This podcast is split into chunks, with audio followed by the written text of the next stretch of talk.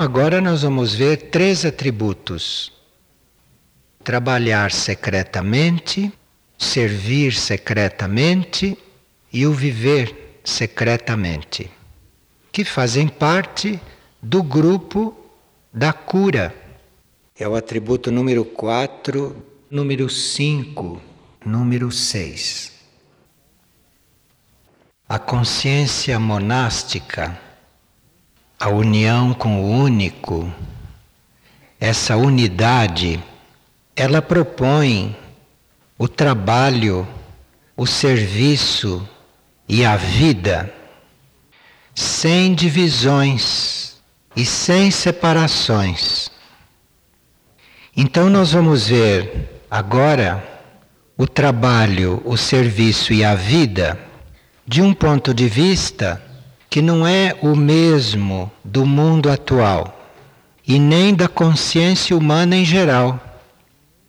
Mas esse ponto de vista a respeito do trabalho, do serviço e da vida, isto é possível na Terra quando almas se reúnem com esta mesma aspiração.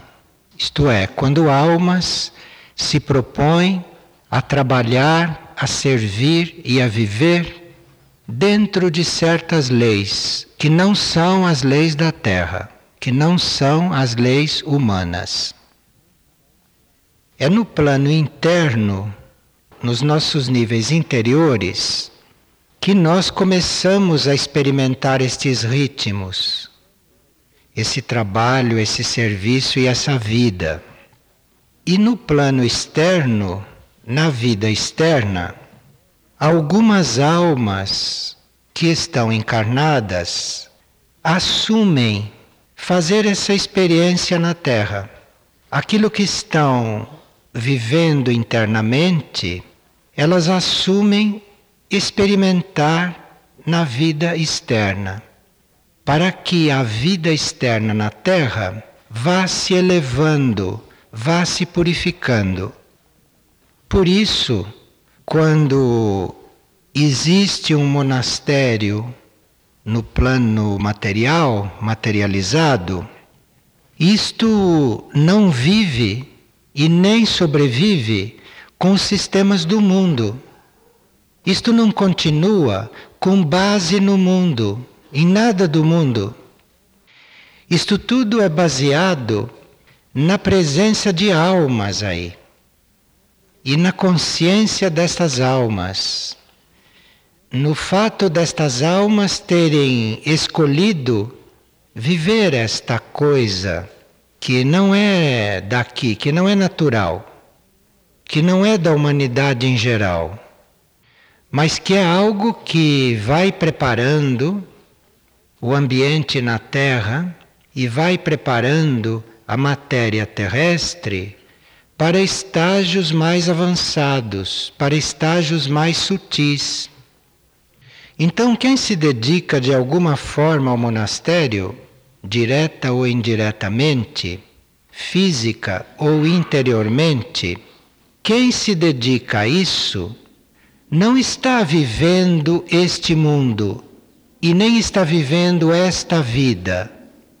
Está experimentando, está aspirando, está tentando mudar isto tudo, transformar isto tudo, de acordo com um plano, de acordo com o plano evolutivo para aquela época, para aquele ciclo do mundo.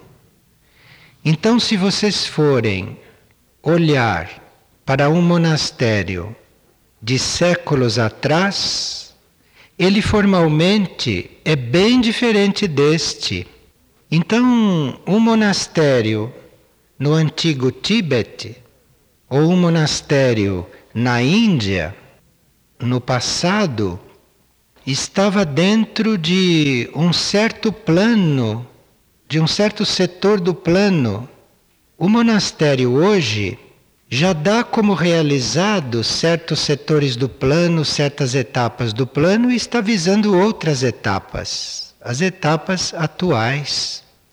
Então isto tem mesmo que mudar de forma, não a cada ciclo, mas isto vai mudando de forma a cada momento, à medida que o plano vai se consumando, à medida que aquela parte do plano vai sendo posta em prática.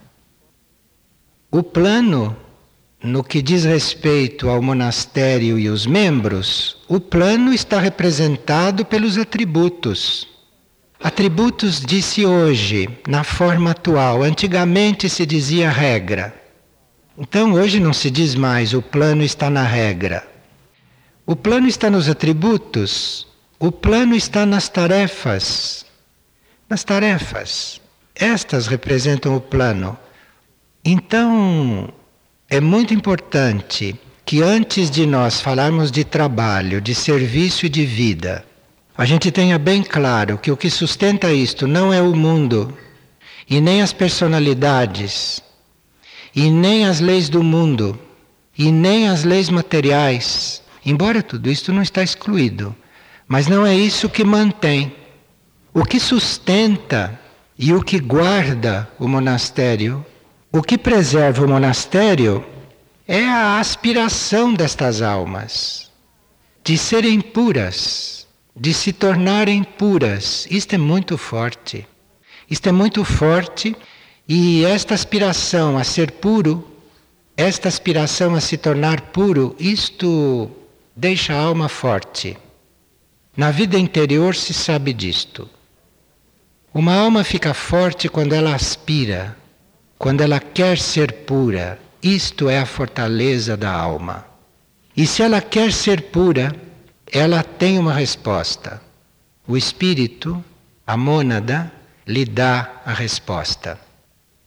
Então, o monastério, aqui no plano físico, aqui no plano externo, é uma manifestação na Terra dessa aspiração destas almas e de algo que lá, no interno dos seres, na vida interna dos seres, é uma realidade. Se nós perguntarmos a cada um de nós que somos colaboradores do monastério, que aspiramos a esta unidade, a esta consciência monástica pura, a esta união com o único, se nós perguntarmos o que é exatamente esta aspiração, ninguém vai conseguir responder. Porque, como é interior, como é interno, é só lá que você pode ver isto direito. Aqui fora, nós temos um reflexo desta aspiração. Temos esta aspiração mesclada com os nossos desejos humanos. Temos essa aspiração de pureza mesclada com a nossa vida kármica material. Então, essa aspiração interna que nós não sabemos até onde chega. Mas sabemos que é isto que mantém, que é isto que sustenta, que é isto que faz continuar e que isto é o que vive aí. E o universo, e o único, e a hierarquia responde a esta aspiração. Responde, porque tudo isto, toda esta hierarquia, está fazendo o mesmo caminho, em estágios mais perfeitos, em estágios superiores, mas é um prolongamento deste caminho, é uma continuação deste caminho. Então, agora nós vamos ver três atributos que fazem parte do grupo da cura. Faz parte do grupo da cura, porque a cura real é a cura interior. Então, é no trabalho interior é no serviço interior, é na vida interior que está a cura, que está a base da cura. Agora, trabalho no seu aspecto não secreto, no seu aspecto explícito, no seu aspecto conhecido, trabalho é um meio de nós concretizarmos um propósito evolutivo muito simples o trabalho. Quando você está concretizando um propósito evolutivo, quando você está manifestando, construindo coisas que são do plano evolutivo, isto é trabalho. Nesse trabalho, neste movimento de você concretizar o plano, isso implica numa canalização consciente que você faz de forças e de energias para isto. Você canaliza para isso. Isto é consciente, isto é externo. Então, para trabalhar corretamente, externamente, para trabalhar aqui fora, para trabalhar na vida corretamente, nós temos que ter uma visão do plano evolutivo, de uma parte do plano evolutivo, e temos que começar a canalizar forças e energias para aquela manifestação. Isto é trabalho. E isto vai acontecendo bem harmoniosamente, segundo as leis do plano, do nível de consciência aonde isto tem que se manifestar. Então você para trabalhar corretamente na vida externa, você deve ter uma tarefa evolutiva, você deve saber canalizar forças e energias para cumprir esta tarefa e estar aí inteiro fazendo isto bem conscientemente e segundo as leis daquele plano. Então, se você está trabalhando neste plano, você tem que trabalhar dentro das leis deste plano. Tem que conhecer as leis deste plano, as leis físicas deste plano, as leis materiais deste plano para você poder canalizar corretamente forças materiais para aquela manifestação. O reino humano perdeu completamente o sentido deste trabalho correto. E isto que é o trabalho, ou isto que seria o trabalho, o reino humano perdeu este sentido. Perdeu e acrescentou a isto que era tão simples, tão puro. Você conhecer o plano, canalizar forças, energias para cumprir o plano. Isto foi transformado, porque quando o ser humano começou a reunir estas forças e essas energias e começou a construir e começou a manifestar coisas, então foram entrando aí coisas que não pertenciam à ideia do trabalho, que não pertenciam à energia do trabalho. O trabalho é você aprender a canalizar forças e energias para cumprir uma parte do plano.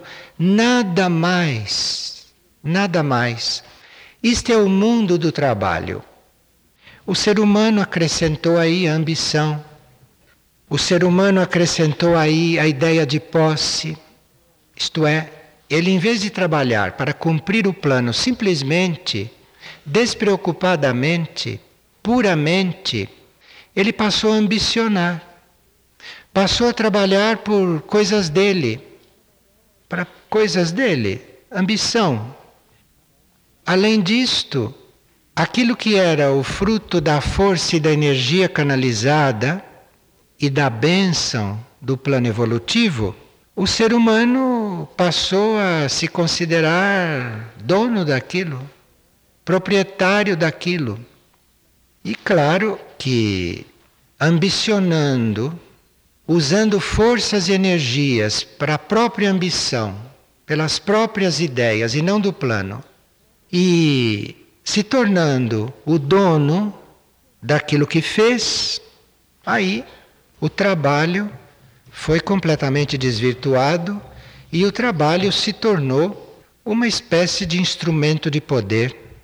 Porque aí, explorando a ambição e a ignorância do outro, você põe o outro trabalhando, não é? E você, usando este sistema de querer o fruto do trabalho, você também instiga o outro a ficar com o fruto do trabalho. Então você corrompe o outro, você prostitui o outro. E o trabalho, então, na superfície da Terra está completamente prostituído. Porque ele é remunerado, porque ele é imposto a quem não se sabe se estaria trabalhando por si. E ele também é prostituído porque nós, escravizando os outros, remunerando os outros, nós acabamos atribuindo valores diferentes a diferentes trabalhos, quando não, não tem valor nenhum monetário. Todos os trabalhos valem a mesma coisa. Quando você atribui um valor distinto a diferentes trabalhos, quando você diz que este trabalho vale mais do que aquele, e ainda remunera a pessoa para fazer o trabalho, remunera mais. Bom, aqui estamos completamente fora de caminho. Todo o sentido do trabalho perdeu-se. Desencaminhou-se ainda mais, porque à medida que esse poder, que esta ambição, que esta espécie de submissão do outro, através dessas práticas, isto foi levando as pessoas a considerarem atividades completamente supérfluas, atividades, ações, construções completamente supérfluas, porque não estão no plano evolutivo, estão no desejo das pessoas. Então aí o trabalho passou a ser um instrumento de execução de coisas supérfluas de coisas que, se não fossem feitas, o mundo seria melhor. Ou se fossem feitas em outras proporções, sem ambição, sem se querer o fruto do trabalho, sem se atribuir valor, seriam diferentes. Vocês podem aí observar, a maioria dos setores da vida são todas coisas que, se não existissem, seria melhor para o plano evolutivo. Se não existissem, o mundo estaria muito mais equilibrado, muito mais harmonizado. E as almas encarnadas com muito mais disponibilidade para tratarem do plano de Deus. Então o trabalho realmente transformou-se numa coisa completamente irreconhecível com respeito ao seu sentido original, com respeito àquilo que ele é diante da consciência superior, da consciência maior. Na consciência monástica, uma das coisas que se busca e uma das coisas que se deve viver é a recuperação desse sentido puro do trabalho e a reimplantação deste trabalho aqui na vida externa, na vida prática. E se nós temos esta intenção, e se nós temos esta decisão de fazer isto, se nós nos dedicamos a isto, e se internamente, no nosso mundo interior, essa aspiração está viva, essa aspiração está fazendo pressão, e a nossa parte externa atende a este chamado e começa então a assumir este desafio, porque vocês podem imaginar que desafio é trabalhar no mundo. Quando chegam para vocês e pagam o que vocês fazem, vocês veem que desafio é trabalhar no mundo. Você ser pago ou você ter de pagar. Então veja que desafio. Onde você se pôs, onde você caiu, no que você está incluído, com o que você se envolveu. A consciência monástica está aí, ela está presente. Nós podíamos dar outro nome para esta consciência. Estamos chamando de consciência monástica porque ela é bem conhecida assim. E temos irmãos nossos que já realizaram. Então, consciência monástica é um termo que interiormente todos sabem o que é. Embora seja secreto, seja muito misterioso, e aqui fora, se a gente perguntar a qualquer um de nós o que é consciência monástica, acho que ninguém vai saber responder. Ou vão responder muito relativamente. Mas lá dentro todos sabem o que é isto, porque sempre existiu. E os irmãos que desenvolveram isto e os seres que desenvolveram isto, seres desta humanidade em outros estágios.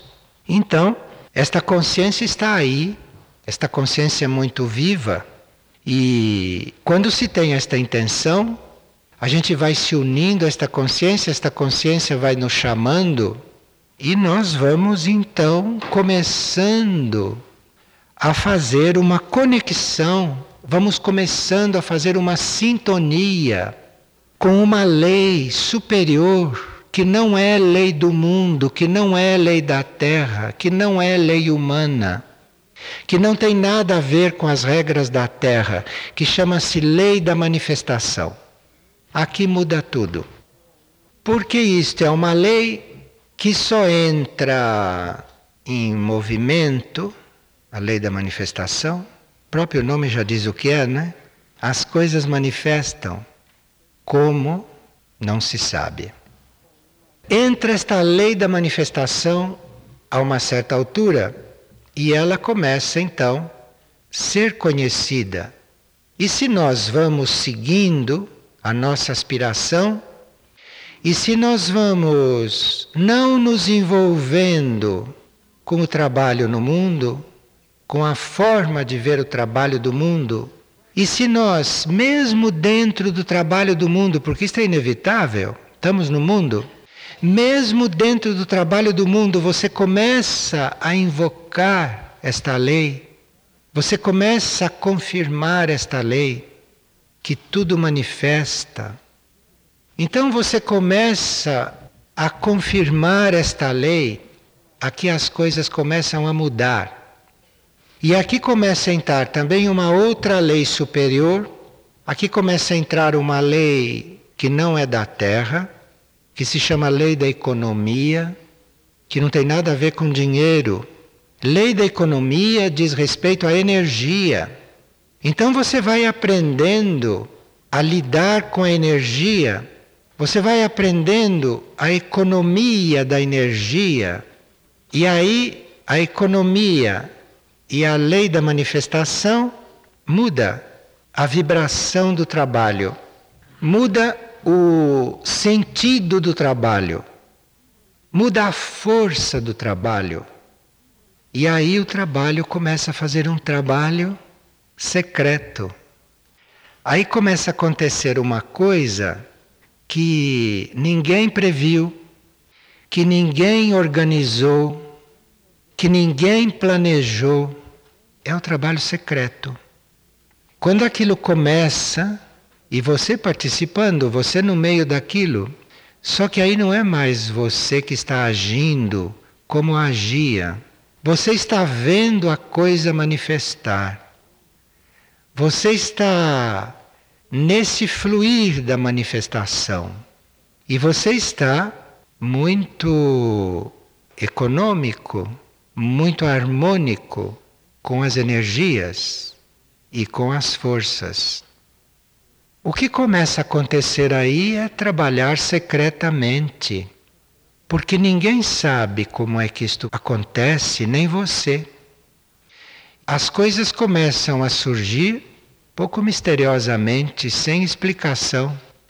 Embora se tenha uma certa explicação, vê-se que não é por aquilo que a coisa está surgindo, que aí existe um trabalho secreto que aí existe um manejo de forças e de energias, que aí existe uma economia e que aí existe uma forma de manifestar que não é desta terra, que não é deste mundo, que não é material, embora se aplique perfeitamente no mundo material e nas coisas materiais. E esse trabalho secreto é uma realização interna e por isso o atributo do monastério é trabalhar secretamente. Porque para trabalhar aqui fora braçalmente, para trabalhar aqui fora intelectualmente, mentalmente, humanamente, isto o mundo todo já faz. Mas trabalhar secretamente, isto é, você ser trabalhador na lei da manifestação, na lei da economia, isto é o que se pede. Você ingressa neste trabalho secreto muito simplesmente. Você vai trabalhando sem visar os frutos do trabalho, sem se considerar dono de nada, sem atribuir valor pecuniário ou outro qualquer a qualquer forma de trabalho e você procura suprir as necessidades dos outros antes das suas, e isto em todos os níveis, hein? não só nos níveis materiais, todos os níveis. E cultivar o autoesquecimento, o esquecimento de si. Isto é, você não está esquecido, é daquela parte do plano que você deve colaborar para que aquilo aconteça. O resto tudo você esquece, tudo que é de você, você vai esquecendo. Apego ao trabalho, ambição ao fruto, reconhecimento pelo trabalho, enfim, tudo isto você vai entregando, você vai cultivando este autoesquecimento e se nós persistimos nisto, nós vamos ver a manifestação começar a acontecer. Nós vamos ver o plano começar a se materializar. E isto nos aproxima de seres, isto nos aproxima de energias que já transcenderam estes aspectos mundanos, materiais e humanos do trabalho. É quando você começa a transcender isto, é que você começa a se aproximar, você começa a perceber isto. E você começa então a ver como esse trabalho secreto acontece. Mas precisa que você se aproxime desses seres que já trabalham secretamente. Em outras palavras, que você se aproxime da hierarquia, que você passe a ter esta hierarquia muito presente, porque esta hierarquia espiritual aqui da Terra, ela já transcendeu estes aspectos que a consciência monástica procura reviver e reimplantar. E esses seres superiores, então, estão mais próximos como nossos colaboradores e nós como colaboradores deles, e não só seres superiores da hierarquia terrestre, mas também algumas consciências, algumas energias da hierarquia dévica também entram nesta manifestação e nesta economia. Quando começa este trabalho secreto, este trabalho interior, os corpos se predispõe à cura. Quando se fala de corpos, não se fala só de corpo físico, mas se fala também dos corpos sutis, corpo mental principalmente, corpo astral mental, corpo etérico. Esses corpos começam a se predispor à cura. Então, provavelmente, um dos primeiros trabalhos secretos que nós vamos conhecer é o trabalho de cura interior. Porque nesses planos internos existem corpos em todos os graus de necessidade de cura. E tão logo você esteja em condições de fazer esse trabalho, nos planos internos, nos planos sutis, você já está como um transmissor de cura, você já está como um agente de cura sobre corpos de outros, sobre outros corpos que estão num estágio eventualmente mais denso do que o seu. Num plano, num nível em que você já pode tratar. E aqui começa então a aprendizagem do curador. Mas nenhum curador pode ser formado se toda esta transformação da energia do trabalho não aconteceu nele ainda. Porque aí, nesses planos internos e nós lidando com estas energias de cura, toda esta pureza que se pedia aqui fora e que aqui fora é relativa, nos planos internos isto tem que ser muito mais depurado. A nossa consciência interna, a nossa aspiração terá que ter um nível, um nível de aspiração e um nível de decisão que permita estas energias começarem a fluir nos planos internos. Nenhum curador começa aqui, no plano físico. Nunca um curador começou aqui, no plano externo. Tem todo este processo secreto, todo este trabalho interno sobre ele, sobre os corpos dele, sobre a consciência dele. Tem toda uma experiência a ser feita aí, tem todo um caminho a ser feito aí, para depois esta cura, esta possibilidade de curar, para depois esta possibilidade de expressar esta harmonia, comece então a acontecer aqui fora, no trabalho explícito.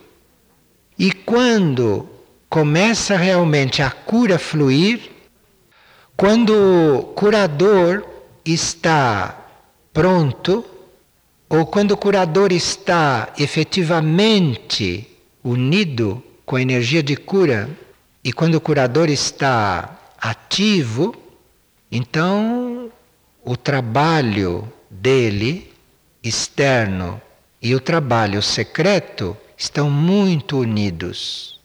Isto transforma-se numa unidade. E aqui se vê o grau do curador. O grau do curador está ligado à unidade entre o trabalho dele externo e o trabalho secreto. Não tem dois trabalhos, não. Como tem todos nós quando começamos a fazer este caminho. O curador não.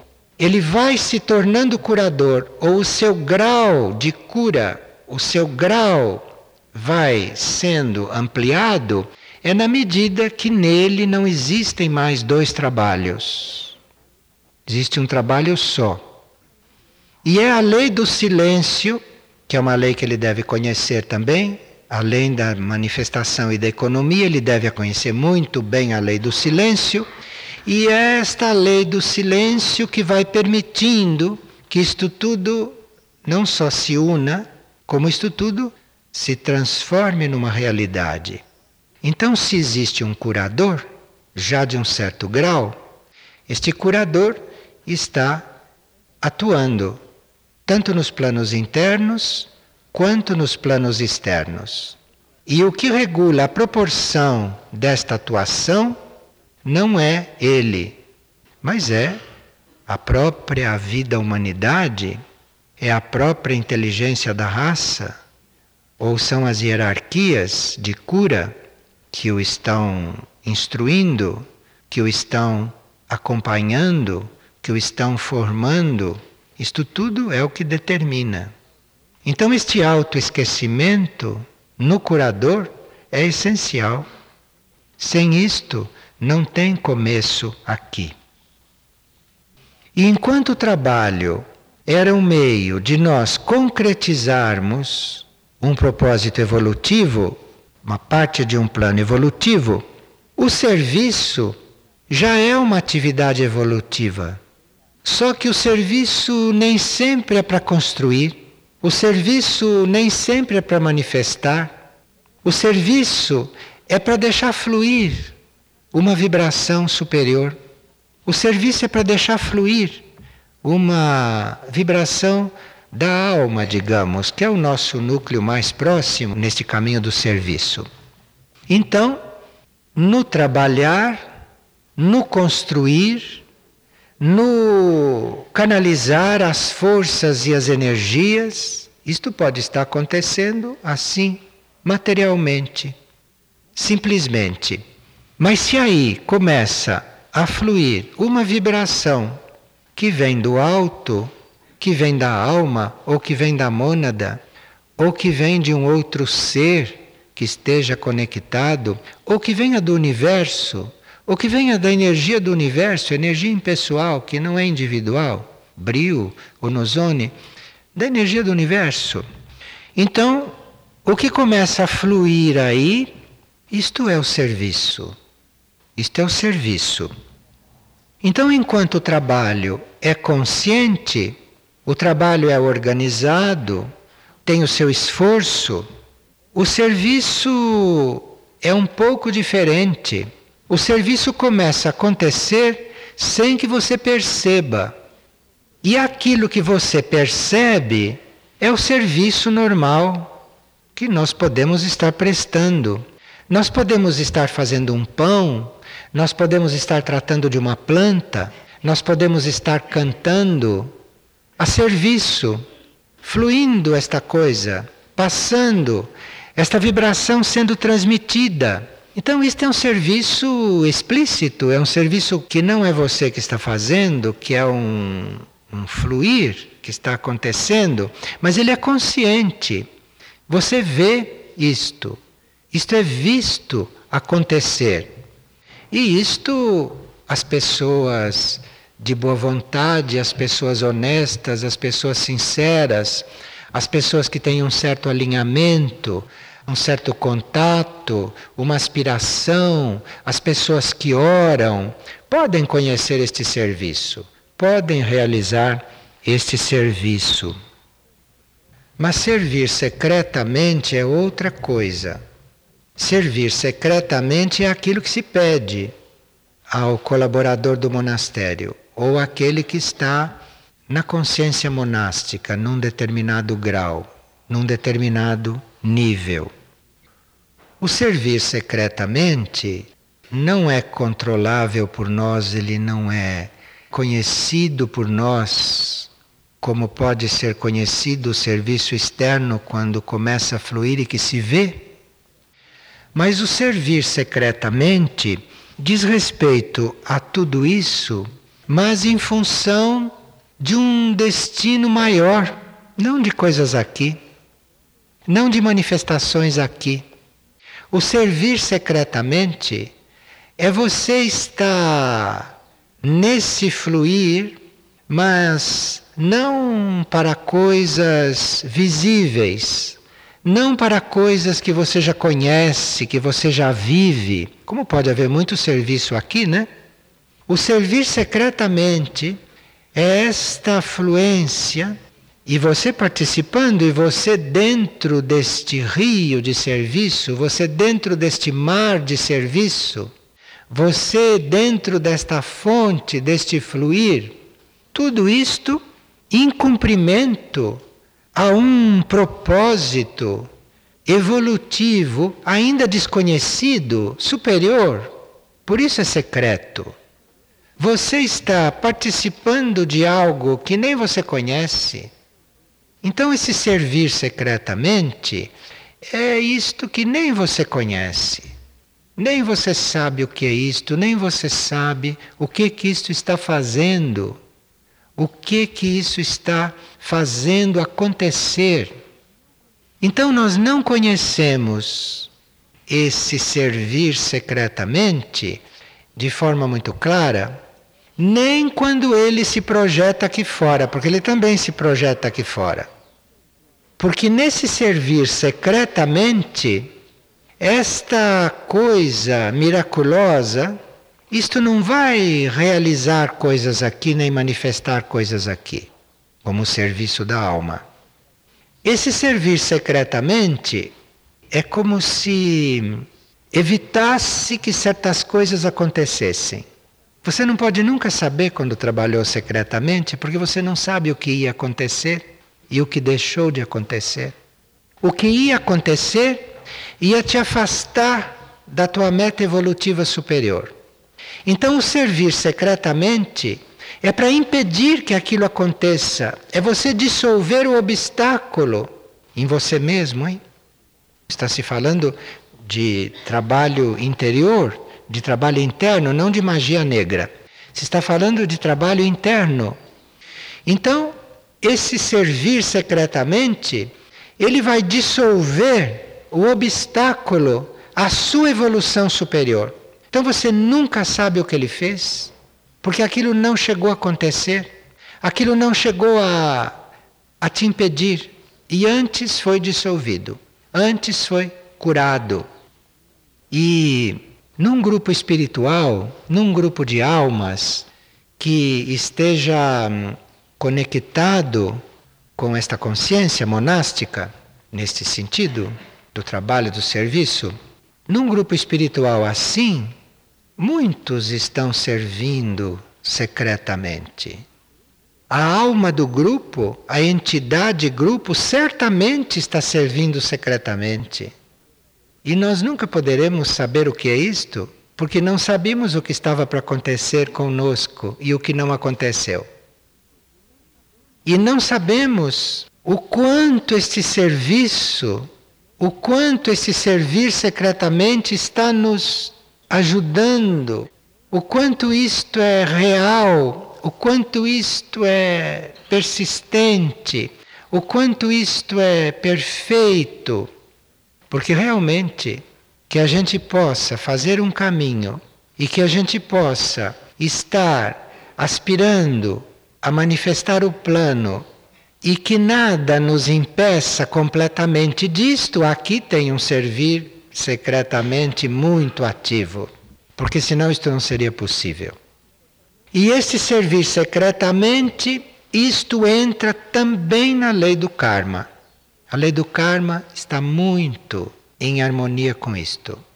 A lei do karma material, quando age sobre nós, como humanidade material de superfície, a lei do karma material está completamente aberta a este servir secretamente das almas. E quando isto começa, quando isto tem início, a lei do karma se mostra muito mais ampla a lei do karma se mostra numa amplitude, começa a alargar os seus limites. E isto internamente, no nosso viver secreto, no nosso viver secretamente, nós sabemos disto. E esse viver secretamente é saber de tudo isto, perceber que está em tudo isto este viver que não é aqui, que não é nas leis daqui, que a gente nem sabe o que é, porque quem sabe o que está vivendo lá dentro? Quem sabe o que está vivendo secretamente? Mas tudo isto está sendo vivido e nós sabemos que isso está sendo vivido. Nós sabemos que isto é assim. E nós podemos colaborar com isto e ampliar esta consciência e nós podemos viver secretamente, muito mais amplamente e até colaborando internamente para que a vida divina comece a acontecer de alguma forma sobre a terra. Isto internamente nós todos sabemos que existe. E todos sabemos também que de alguma forma estamos vivendo secretamente, estamos vivendo tudo isto. Mas aí, este viver secretamente, eu não sei como se põe em palavras.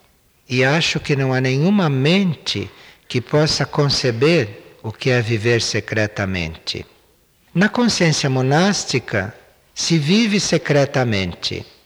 E o monastério interno ou externo, tem energia e tem ele, ele é o próprio, é a sua própria tarefa ajudar a todos a viverem secretamente, a viverem desta forma, a viverem esses estados, a viverem estas coisas incompreensíveis aqui fora.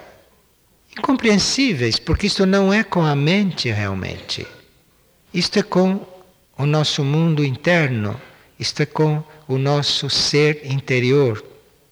E esse viver secretamente é algo que nós sabemos que é, que nós vivemos.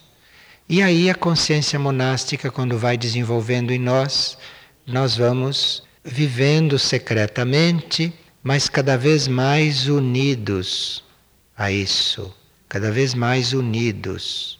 Eu não sei se se vai compreendendo muito, mas o que vai acontecendo é uma maior união com isto. É uma união tão grande com o mistério, é uma união tão grande com o desconhecido, uma união tão grande com aquilo que não é deste mundo e que não é de mundo nenhum, isto. É uma união tão grande que isto de alguma forma passa a acontecer. E se nós estamos encarnados, este viver secretamente é uma espécie de graça que este mundo recebe. Porque alguma alma vive secretamente aqui, ou está começando a viver secretamente aqui, isto é uma bênção, isto é um serviço quase hierárquico. E nesse viver secretamente, que nós não sabemos como é, nem como se faz, nem como se vive, é nesse viver secretamente que nós vamos começando a nos unir com a hierarquia, é que nós vamos começando a sentir a união com os devas, com os mundos superiores. Isso tudo é o viver secretamente. E quem já começou, ou quem vive, não sabe como foi nem sabe como é, mas sabe, sabe secretamente. Enfim, nós teríamos que chegar a perceber que nós não somos nada disto que é explícito, mas que realmente nós somos aquilo que é secreto. E isto pode mudar completamente toda a nossa vibração.